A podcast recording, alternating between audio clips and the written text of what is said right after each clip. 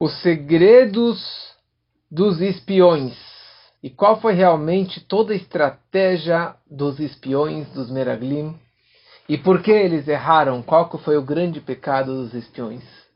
Estamos agora na Parashá Shelach. Shelach lecha nashim. Envie pessoas para espionar a terra de Israel. Essa é uma das parashiot, uma das histórias que eu pessoalmente mais gosto, mais curto. Como tudo na Torá, existem 70 facetas, 70 formas e interpretações das histórias da Torá, mas nessa paraxá em especial, na Hassidut, na mística, começando desde o Alter Rebbe, do primeiro Rebbe, naquele livro que estudamos semana passada, no seu Likutei Torá, que ele interpreta a parte mais profunda, mais mística da Torá, só ali ele tem 66 páginas interpretando essa paraxá. E o nosso Rebbe tem 20, 30 sihot, mas sobre, sobre a história dos espiões, o Rebbe tem umas 10, 15 sihot interpretando de todos os ângulos o porquê, como e quando que aconteceu toda essa história dos espiões. E somente o Rebbe de Lubavitch e toda a Hassedut Chabad que consegue julgar, interpretar os espiões de uma forma favorável e descrevendo como que eles erraram, mas eles tinham boas intenções. Eles falaram besteira, mas no início eles eram boas pessoas. Obviamente que a gente não consegue agora trazer todas as explicações, porque, como eu falei agora, são inúmeras. Hoje de manhã eu fiz o estudo nesse estudo do Alter Rebbe durante uma hora e hoje à tarde mais uma hora e a gente começa a explicar tudo isso sobre um versículo, sobre uma frase, que é a frase que eu vou me aprofundar mais hoje com vocês. Mas antes de mais nada, eu gostaria de dar uma pincelada, uma passada por cima na história dos espiões. Aqui o povo inteiro está com Moisés na frente da fronteira de Israel, na parte sul, prestes para entrar em Israel. E Deus falou que eles já fossem direto. Eles saíram do Monte Sinai e milagrosamente chegaram em três dias, chegaram na frente do, de Israel, já estavam prontos para entrar, para cruzar a fronteira. Quando que o judeu, que é assim que funciona o nosso povo desde sempre, dois judeus, três opiniões, dois judeus, três sinagogas. Então aqui o povo fala, mas como assim a gente vai entrar de cara em Israel sem pesquisar, sem averiguar se é uma boa terra, não é uma boa terra, se vale a pena, não vale a pena, se podemos, vão ganhar, vão vencer. Precisamos fazer aqui uma, uma estratégia, uma lógica, um, um plano de conquista de Israel. E Moshe falou: Oi, vei, de novo, de novo vai ter bronca, vai ter epidemia, vai ter castigo. E Moshe não estava nada empolgado com essa reclamação do povo ou com esse pedido de mandar espiões para dar uma olhada em Israel, para averiguar como era a terra de Israel. E Moshe foi para perguntar para Deus. Falou: O que eu faço? O povo está pedindo mandar homens para fazerem uma estratégia de guerra, uma, um, um plano de guerra de invasão. A gente agora com toda essa guerra que ainda continua da Rússia contra a Ucrânia, teve uma estratégia, mas na prática não foi nada do que eles prepararam para essa guerra. Por isso é que essa guerra continua tanto tempo até hoje. Deus falou para Moshe: Shelach lecha anashim. Mande para ti. Você quer mandar? Pode mandar. It's up to you. Ani, eu falei que a terra é maravilhosa, a terra que manda leite e mel. Não há razão por que mandar espiões para Israel. Moshe falou: tá bom, eu vou pegar então dos melhores. Ele foi lá e selecionou o melhor das doze tribos. Ele pegou doze homens. Ele não pegou doze espiões. Ele pegou homens justos, sadikim, que eram pessoas do bem, para que fossem para Israel e voltassem com um bom relatório. Mas mesmo assim, Moshe Rabbeinu ele estava com a pulga atrás da orelha. Ele estava preocupado. Ele estava, ele não tinha certeza que essa era a coisa certa ou não, porque estava na consciência dele. Porque Deus falou para ele: Olha, it's up to you. Você quer mandar, manda. Mas eu falei que não precisa mandar ninguém. Por isso que ele pegou e escolheu a dedos estes doze homens. E a Torá descreve o nome de cada um dos doze. Interessante, se você começa a ver o nome dos doze, você pode perceber que não aparece o nome das doze tribos. A Torá descreve para a tribo tal, para a tribo de Reuven, Lemater Reuven, para a tribo de Reuven, ele pegou o líder que chamava Shamua ben Zakur. Para a tribo de Shimon, Shafat, filho de Hori. Depois ele pula para a tribo de Yehudá, de Judá. Ou seja, Reuven, Shimon, Levi. Para a tribo de Levi, ele não pegou nenhum espião, ele não pegou nenhum homem. Foi para Yehudá. Tá bom? Essa é uma pergunta, por que não pegou para a tribo de Levi? Depois continua. Issachar, e depois Efraim. Quem era Efraim? Voltando um pouquinho na história, Yosef do Egito, José ele teve dois filhos, Menashe e Efraim. Quando ele foi se despedir no leito de morte do seu pai, o patriarca Jacob, Jacob Avino, Jacó, que também era chamado de Israel, Jacob vira para o seu filho Yosef e diz o seguinte: Meus dois filhos, para mim, eles agora não são mais meus netos, mas eles também serão meus filhos. Ou seja, a partir de hoje eu não tenho 12 filhos, eu tenho 13 filhos. Porque Yosef, ele se dividiu em duas tribos, Menashe e Efraim. Então agora nós temos as 11 tribos, em vez de Yosef, nós temos Menashe e Efraim.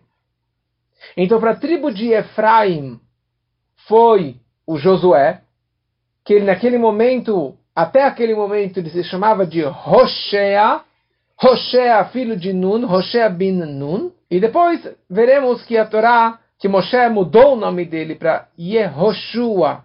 Em vez de Hoshea, virou Yehoshua. Acrescentou a letra Yud. Depois a tribo de Benjamim, Zebulun, Lemate Yosef, Lemate Menashe. E aqui ele fala para a tribo de Yosef, que é a tribo de Menashe, era o homem que chamava Gadi, filho de Susi. Mais uma pergunta. Por que ele coloca aqui para a tribo de Yosef, para a tribo de Menashe? Calma aí. O, o, outro filho já apareceu antes. Efraim. E ele não fala que, que ele, ele, era da tribo de Yosef, filho de José. Ele só fala Efraim teve o Roshea. E aqui ele fala Yosef, da tribo de Benjamim, foi o Sigadi Ben Sussi. Por que isso? Mais uma perguntinha. Daí continua Dan, Asher, Naftali, Gad, etc. E daí a Torá conclui: esses são os nomes dos homens que Moshe enviou para explorar a terra de Israel. E Moshe chamou Hoshea, filho de Nun, como Yehoshua. Ele mudou o nome dele para Yehoshua. Tem uma explicação extremamente interessante. Primeira coisa, eu queria passar um pouquinho na história desses detalhes aqui. Por que Moshe modificou o nome de Hoshe para Yehoshua? Ele acrescentou a letra Yud. E sobre isso temos aqui três explicações. A primeira explicação, porque Moshe, com a sua profecia, ele avistou que os dez espiões dos doze iriam pecar, que foi isso que aconteceu. Dez voltaram falando mal da terra e dizendo que não poderemos entrar em Israel. E eles acabaram morrendo de uma forma totalmente sobrenatural, já que eles falaram mal com as suas línguas. Então, vermes saíram das línguas e acabaram, a língua deles se alastrou, se, ala, se alongou até o umbigo. Os vermes saíam da, da língua, entravam no umbigo de novo, faziam essa, essa forma, até que eles acabaram morrendo. Isso que a Torá descreve. Que eles morreram de uma forma totalmente diferente. Então, já que os 10 iriam morrer, então Yud vale 10. Então, Yehoshua ganhou a letra Yud, representando que quando mais para frente, daqui 40 anos, Josué liderasse o povo para entrar em Israel, ele seria o herdeiro dessas dez, desses dez homens que perderam o seu quinhão, perderam o seu lote de terra em Israel. Então, por isso que ele ganhou a letra Yud, representando que ele iria herdar esses dez homens. Uma segunda explicação, Moshe, como falei agora, Moshe ele não mandou nenhum espião da tribo de Levi, porque Moshe ele é da tribo de Levi. E mais ainda, a tribo de Levi era a tribo que servia e trabalhava no templo, os sacerdotes e os Leviim, e eles não ganharam nenhum quinhão, nenhum lote de terra em Israel. Então ele não mandou nenhum da tribo dele, porque eles não, não iriam ganhar nenhuma terra em Israel. Então não, haveria razão porque eles espionarem e, e pesquisarem a terra de Israel. Voltando para a história, na época da matriarca Sara, Sara, ela se chamava Sarai, e ela não teve filhos durante 90 anos, e daí Deus falou para Abraham, seu nome não será mais Avram, seu nome vai ser Abraham, você vai ganhar a letra rei. E a Sarai, Sin, Reish, Yud, não vai se chamar mais Sarai, o nome dele vai ser Sarah. Ou seja, ela perdeu a letra Yud e ela ganhou a letra Rei. Então a letra Yud da Sarai foi embora e começou a flutuar. Ou seja, a Sarai perdeu a letra Yud. Então a letra Yud virou para Deus e falou: Criador do universo, que negócio é esse? Eu, só porque eu sou a menor letra de todo o Aleph Beit, eu perdi o mérito de estar dentro do nome dessa tzadeket, que é a Sarai, a matriarca Sarai, não é justo. Só porque eu sou pequeno. Então Deus falou para a letra Yud, não se preocupe. Futuramente eu vou te colocar num lugar melhor ainda. Até agora você estava no nome de uma mulher, agora você vai entrar no nome de um homem. Mas o mais importante é que você estava no final do nome da Sarai, e agora você vai estar no começo do nome do Yoshua, que vai liderar o povo de Israel e que vai ser o líder do povo de Israel. Então daí que apareceu a letra Yud no nome de Yehoshua. Então Deus, ele, desculpa, Moshe Rabbeinu, ele seleciona estes dez homens, e ele fala, vão para Israel, vão para a terra de Canaã, Alu Zeba Negev. Subam com isso no Negev. E vocês vão subir até a montanha e etc. Porque os Meraglim, os espiões, eles também estavam com muito medo. Eles estavam com medo de entrar em Israel. Então, com medo dos moradores, que eram gigantes, que eram poderosos. Então Moshe falou para eles: Sabe o que? Pega o meu cajado. O meu cajado que eu enfrentei o faraó, o meu cajado que eu trouxe as dez pragas no Egito, o meu cajado que abriu o mar vermelho, o meu cajado que me que guiou até esse momento, peguem o meu cajado, que no cajado de Moshe estava gravado o tetagrama, o nome de Deus. Na, no cajado de Moshe estava gravado o nome das doze tribos e outras várias coisas que estavam gravados no cajado de safira, de pedra de safira, que Deus criou desde o Gênesis, mas isso aqui é uma outra história à parte. Peguem Zé, peguem a luz Zé, ou seja, peguem este meu cajado, e com isso vocês vão ter a força de entrar em Israel e vencer Israel e etc. E Moshe Rabbeinu, ele pede para o povo, ele pede para os espiões, quatro informações. Quatro coisas detalhes que vocês devem espionar na terra de Israel. O povo, como que é o povo que mora lá? É um povo, povo é, populoso? É um povo forte? Ou são espalhados e são pessoas fracas? Como que é a terra? É uma terra boa para moradia? É uma boa terra para plantio ou não uma boa terra? Número 3. As cidades. São cidades abertas ou fechadas e fortificadas. E com isso saberemos se é um povo com medo ou um povo corajoso. Número 4, como que é o solo? Se é um solo fértil ou se é um solo estéril. Se é um solo que tem muitas árvores ou não. Moshe já sabia que tudo era maravilhoso, porque Deus falou que a terra que emana leite e mel, que nós sabemos até hoje quão maravilhosa a terra de Israel. Mas, para que eles calassem a boca, para que eles se acalmassem, foi esses quatro pedidos que Moshe pediu para os espiões. Quem quiser mergulhar comigo numa explicação mística bem profunda, mas que eu achei muito, muito interessante para a gente entender melhor essa história. Essa explicação vem de um grande rabino séculos atrás que chamava Maharal Shitz, Maharal Shitz, e este Maharal Shitz ele traz uma explicação desde o Arizal, do Arizal, Rabbi Yitzhak Luria, que era o grande cabalista eh, que escreveu dezenas de livros sobre a Kabbalah.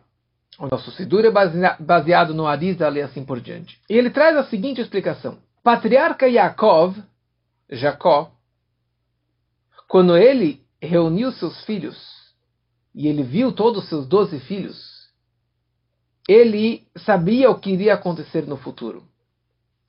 E ele rezou para Deus: eu, a minha alma deveria entrar ou se reencarnar, porque existe o conceito da reencarnação, ou seja, que os Gilgulim, como que uma alma ela se reencarna dentro de outra alma, numa outra vida, numa outra missão.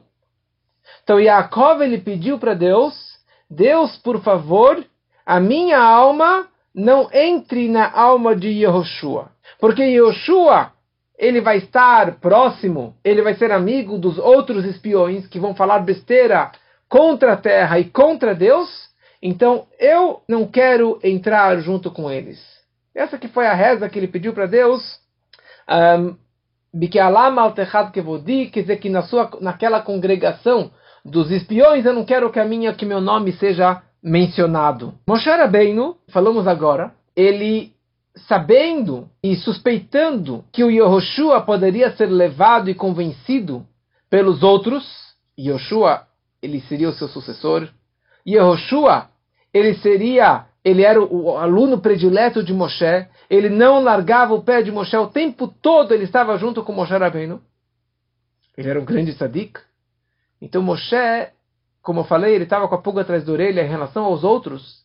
Então ele pediu para Deus, ele acrescentou a letra Yud no nome Yehoshua. Hoshea colocou a letra Yud virando Yehoshua, que virou o nome de Deus, Yud Kei.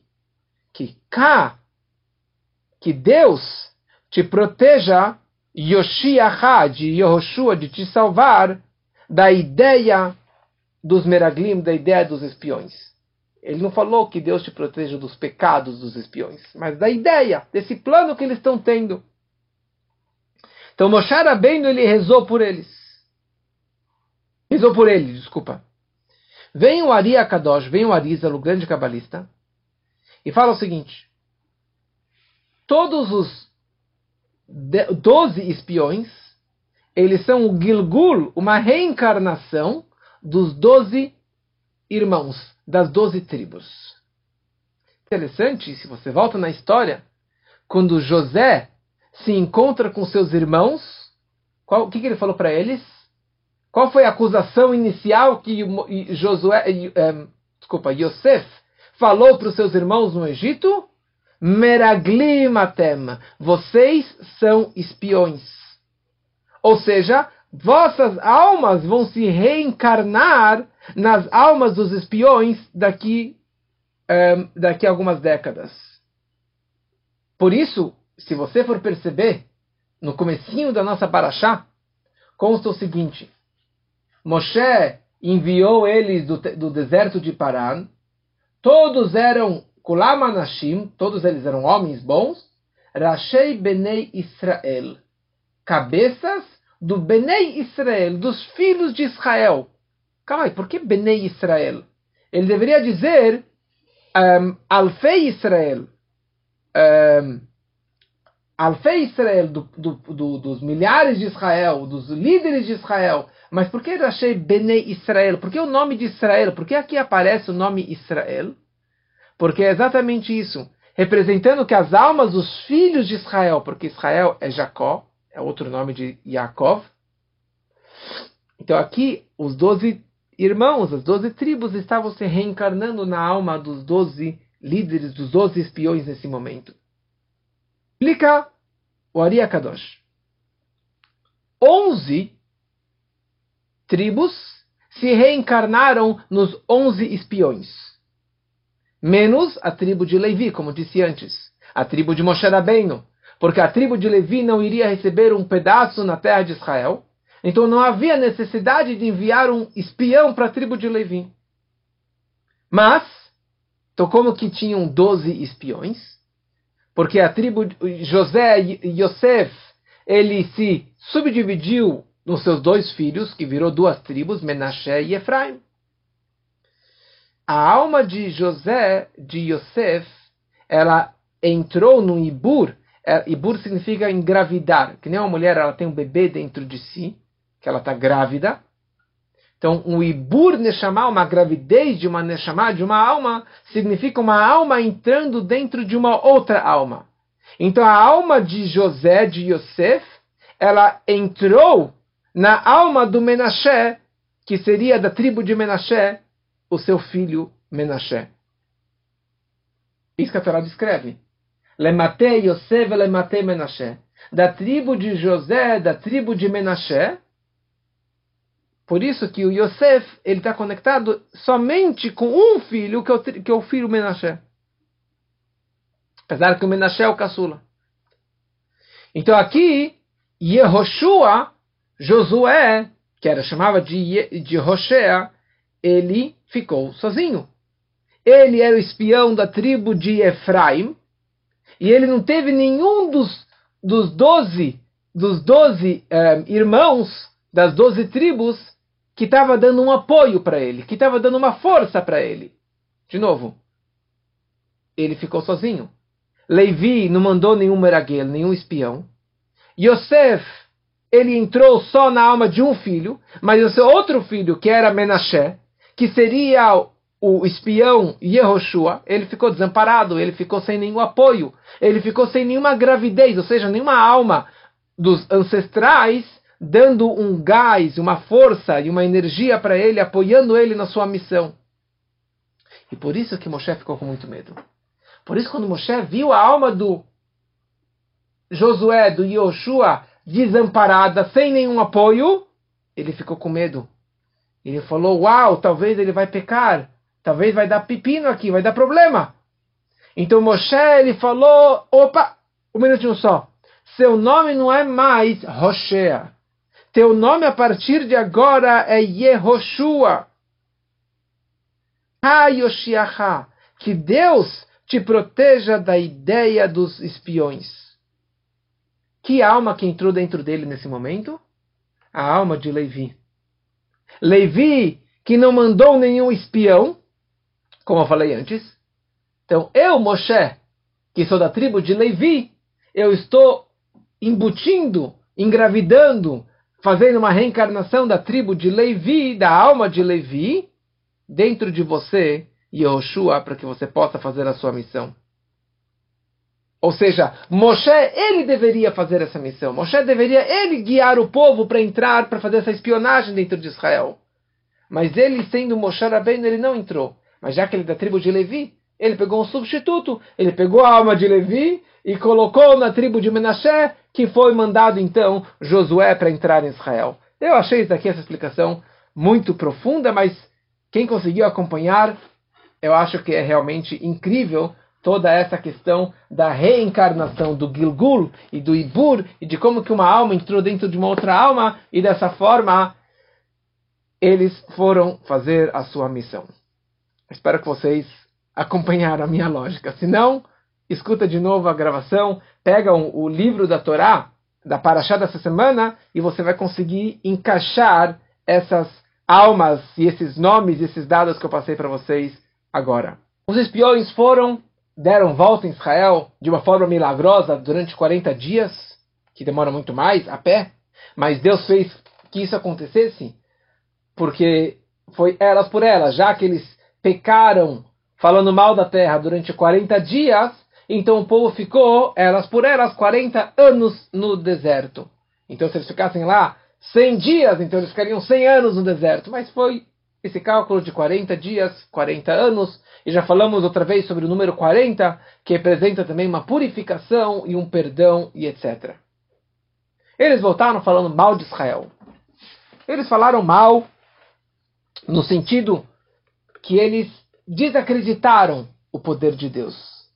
Deus falou que a terra é maravilhosa, Deus falou que a terra é nossa, Deus falou que vai ter sucesso nessa missão, e eles voltaram. Eles, na verdade, é o seguinte: eles não falaram besteira. O relatório que eles trouxeram foi exatamente o que Moshe perguntou para eles. Moshe perguntou, como eu falei antes, quatro perguntas: como que é o povo, como que é a terra, como que são as cidades, como que é o solo. E eles voltaram falando exatamente: tem gigantes, tem fortalezas, tem frutas enormes. Problema nenhum de tudo isso. O pecado deles foi que eles falaram lalot. Não poderemos subir. Eles fizeram um TCC, uma conclusão de trabalho, uma conclusão da pesquisa deles. Qual foi a conclusão deles? We can't do it. Não dá, não vai conseguir, não vai dar certo essa, essa espionagem, não vai dar certo entrar em Israel. Vamos ficar no deserto.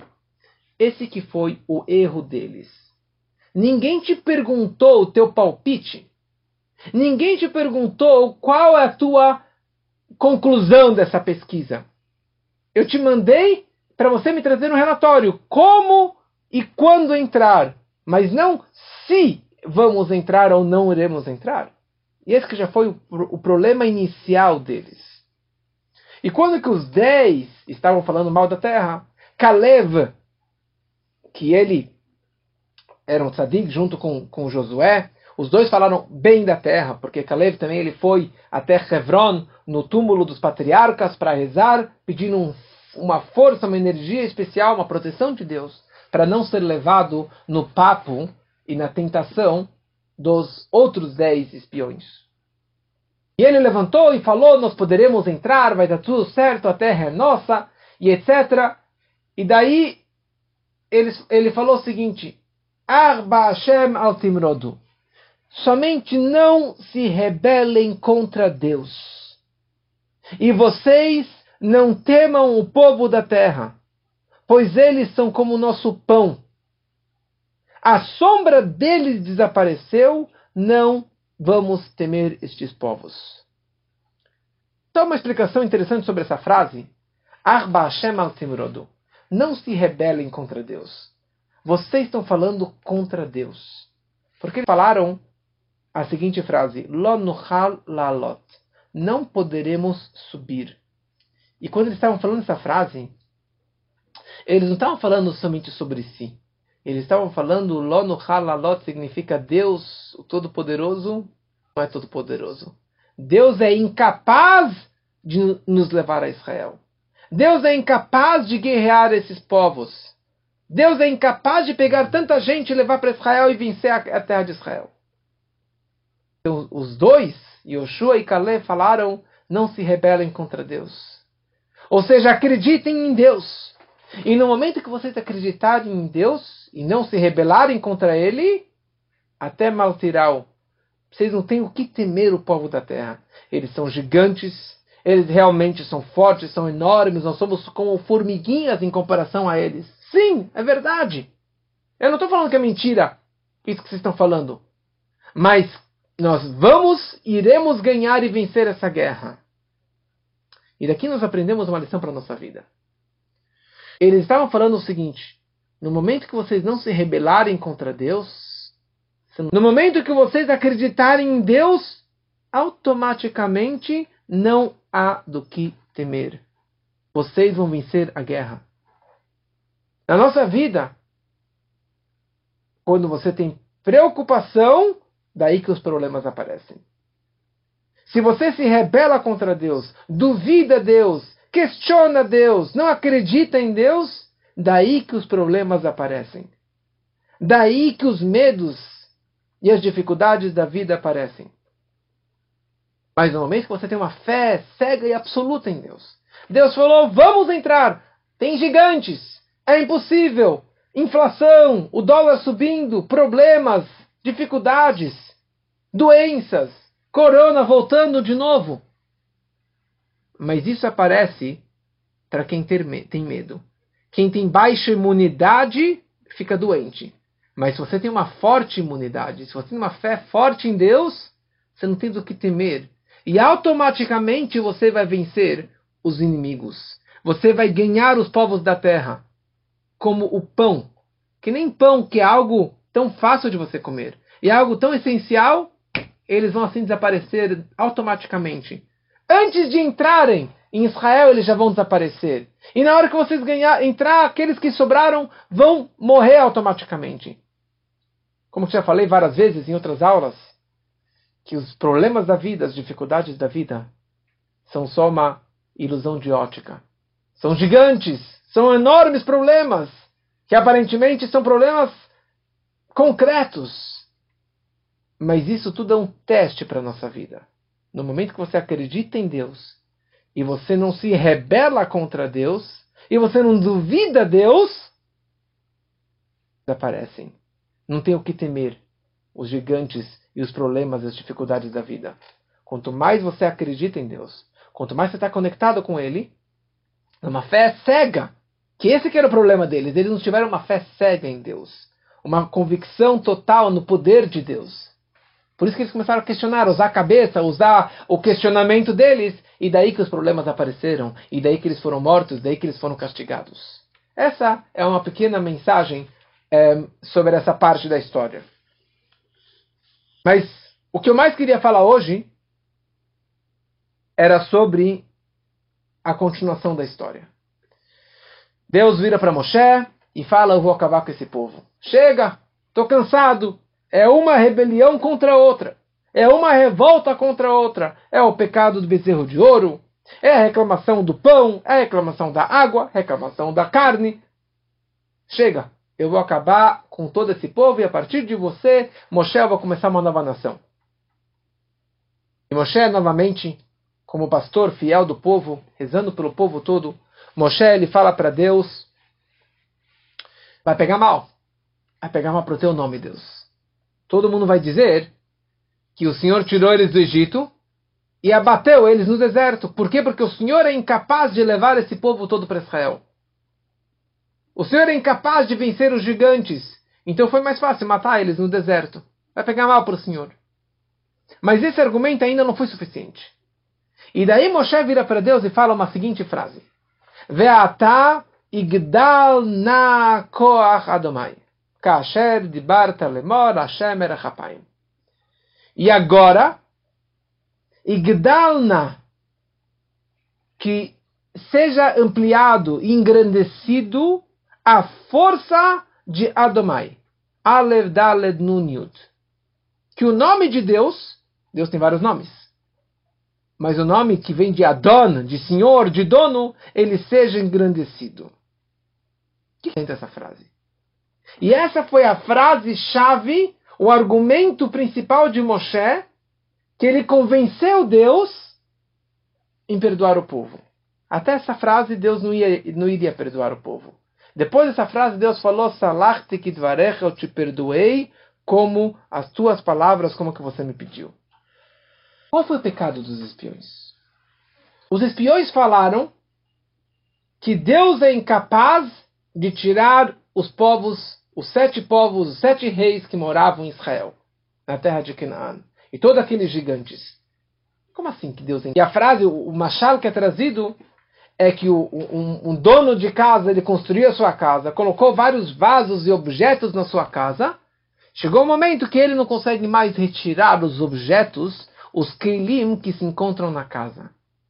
Deus construiu o mundo, construiu a terra de Israel, de Canaã, colocou os povos lá dentro. Agora ele é incapaz de tirar aqueles povos, aqueles objetos que se encontram naquela casa, naquela terra de Israel. Como assim? Como que eles falam uma coisa dessa? sendo que eles eram homens escolhidos a dedo de Moshe Rabbeinu, homens que acreditavam em Deus. Então, na verdade, óbvio que eles acreditavam em Deus.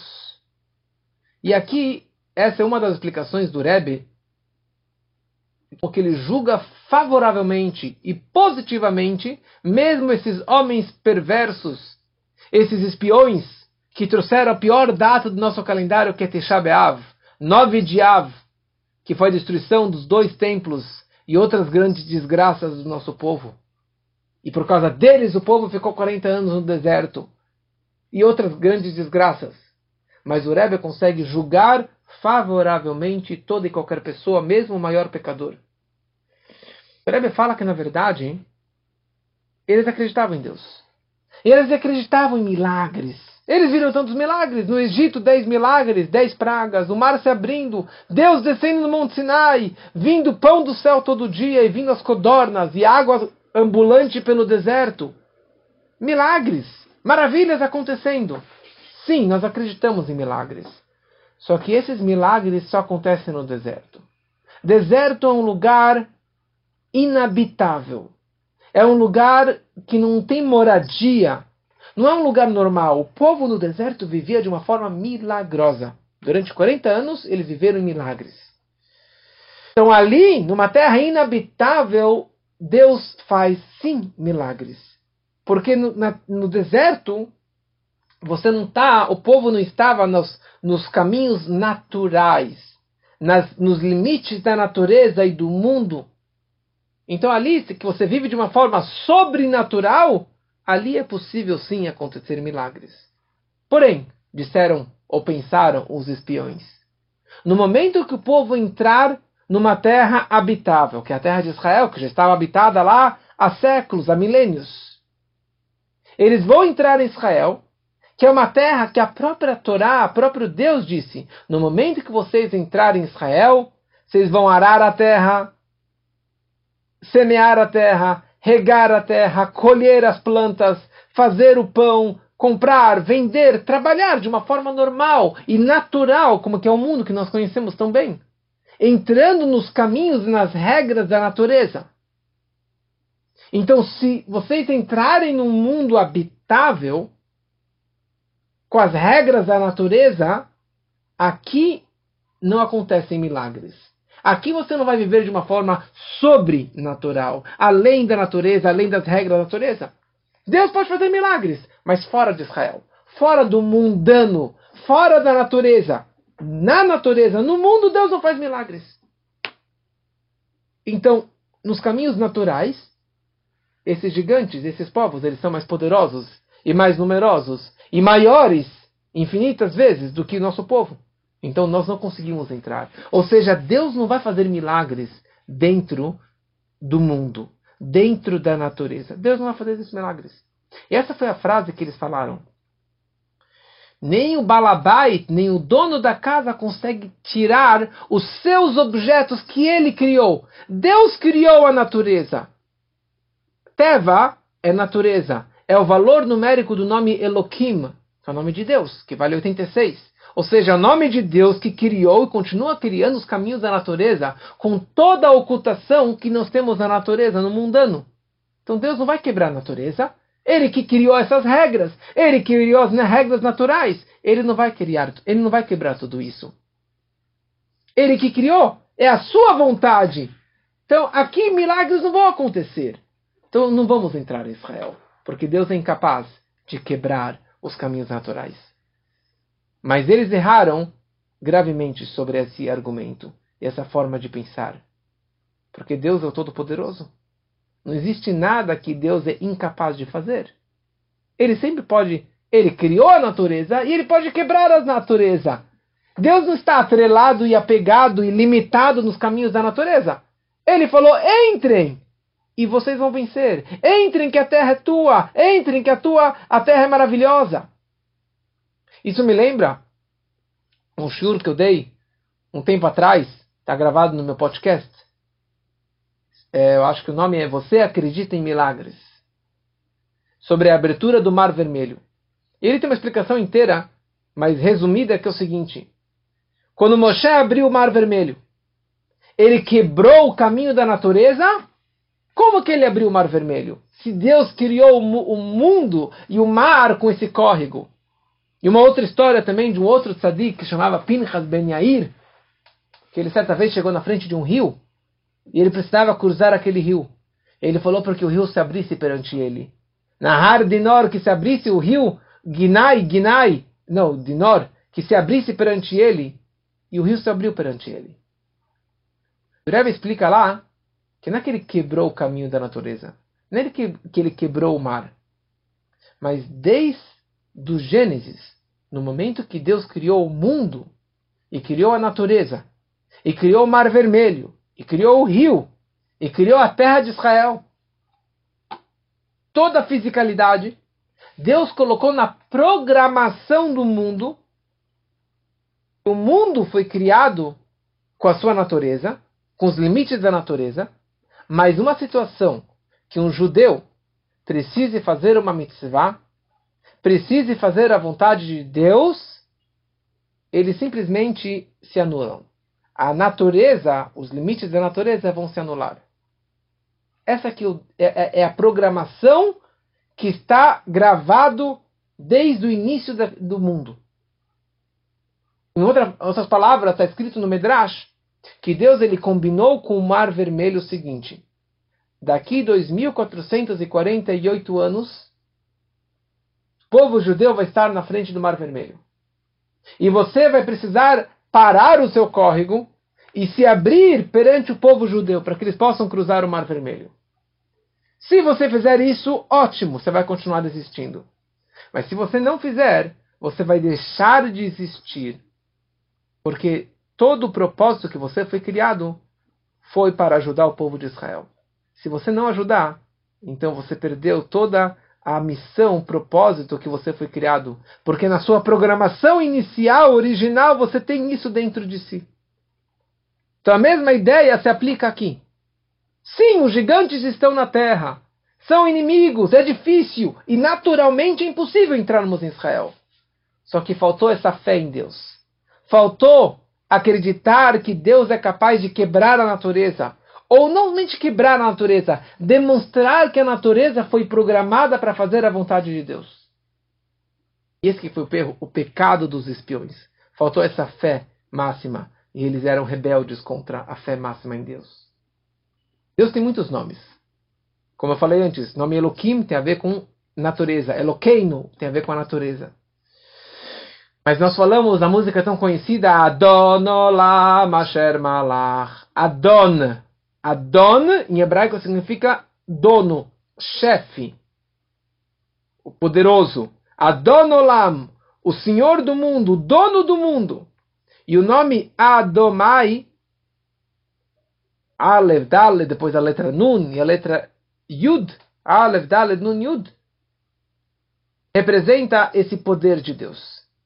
Esse nome Adon, Adomai, tem duas explicações. Esse poder de Deus, por um lado, significa que ele é o Senhor, ou seja, ele que é a fonte do comportamento natural do mundo, como para quem estuda o Tânia todo dia, o Tânia de hoje, principalmente o Tânia de ontem, ele conecta a ideia, o nome Adomai, com o nome Malchut, que é o nome de Deus que guia o mundo, que cria a natureza, que cria a ocultação da natureza e de todo o materialismo, de toda a fisicalidade, tem a ver com o nome Adomai, que tem a ver com, com, a, com o atributo de Deus de Malchut. Mas, existe uma outra explicação sobre Adon. Adon lechol briotecha, o dono, o senhor de todas as suas criaturas. Ou seja, ele é o dono, ele é o dono da casa de toda criatura. Se ele é o dono, ele pode quebrar a parede, ele pode mudar a mobília da casa. Um dia ele quer fazer de uma forma, outro dia ele faz de outra forma. De acordo com a sua vontade. Então os espiões eles foram contra o nome Adomai. Eles desacreditaram do poder de Deus de quebrar a natureza, que Ele é o dono do mundo, Ele é o dono da criatura, Ele é o dono de tudo, Ele pode quebrar e modificar de acordo com a sua vontade. Então eles desacreditaram e eles mancharam este nome Adomai. Então, já que eles mancharam, eles insultaram este nome, então Moshe aqui, ele precisou fazer o caminho contrário. Para conseguir o perdão, ele precisou despertar exatamente este nome de Deus. ele precisou consertar e fortalecer exatamente esse nome de Deus. Então ele fala na Adomai. Que agora se fortaleça e que se engrandeça a força do Amonai. Tem uma explicação muito mística que eu não vou entrar agora, que o Altareb explica nesse livro que eu estudei hoje, o que significa Adomai, o que significa Koach Adomai, mas o ponto é que ele conseguiu despertar com essa frase a força, a origem da luz infinita de Deus, que entrasse nesse nome Adomai e que fosse o dono do mundo e que fosse o dono que consegue transformar toda a humanidade e toda a materialidade e que ele é o dono total e absoluto sobre todo mundo. E foi isso que ele fez. E dessa forma ele conseguiu trazer o perdão pelo povo. Os espiões morreram, mas o povo foi perdoado. Não foram mortos de uma vez só. E daqui nós levamos uma lição para a nossa vida. Muitas pessoas pensam que Deus existe, Deus ele é capaz de fazer milagres, mas milagres aconteciam no passado. Deus se encontrava no passado, ou Deus se encontra só na sinagoga, ou só no estudo de Torá, ou só na época do templo. Quem está conectado com Deus? Só os grandes tzadikim. Você quer milagres? Milagres acontecem só assim momentos especiais. Isso é uma rebeldia contra Deus. Se você pensa que Deus ele é incapaz de estar no meu dia a dia, de estar dentro do seu mundo físico, do seu trabalho, do dinheiro, na, na, na vida conjugal, então você está se rebelando contra Deus. Esse foi o erro dos espiões. Deus existe, mas lá em cima.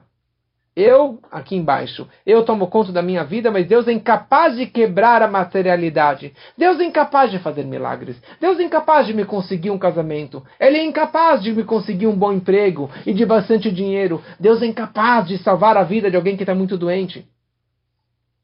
Esse é o erro dos espiões. Vamos acreditar em Moshe. Acreditar em Deus significa que Deus ele é o dono, ele é o todo-poderoso ele criou a materialidade, ele criou a medicina, ele criou o negócio e as finanças. Mas ele é capaz de quebrar tudo isso. E não somente quebrar, de revelar que a materialidade, na verdade, é uma expressão de Deus. E você, acreditando nele, os gigantes desaparecem. Você não se rebelando contra ele, você não tem o que temer. Os problemas e as doenças e as dificuldades da vida. Como aquela frase, aquela história que já contei outras vezes, daquele Hassid, aquele grande discípulo do terceiro Rebbe, que tinha alguém muito, muito doente. Ele perguntou para o Rebbe, o que, que eu faço? Os médicos já desistiram da vida daquele, daquela pessoa. E o Tzemach Tzedek disse, Trach gut sein gut. Pense positivo e será positivo. Pense em Deus, acredite em Deus positivamente, que vai ser automaticamente positivo. E aquele que estava já no leito da morte, ele viveu ainda muitas décadas pela frente. Na nossa vida, a mesma coisa. Se você tem uma fé cega em Deus, e você não se rebela contra Ele, os problemas desaparecem, as dificuldades desaparecem, e você não tem o que temer, e você vai ver a presença divina na sua vida. Que assim seja para todos, que possamos pegar essa lição para a nossa vida sempre, se Deus quiser. Boa noite para todos. Muito bom, pessoal. Muito bom. Estou abrindo aqui o microfone. Quem quiser, pode perguntar suas questões.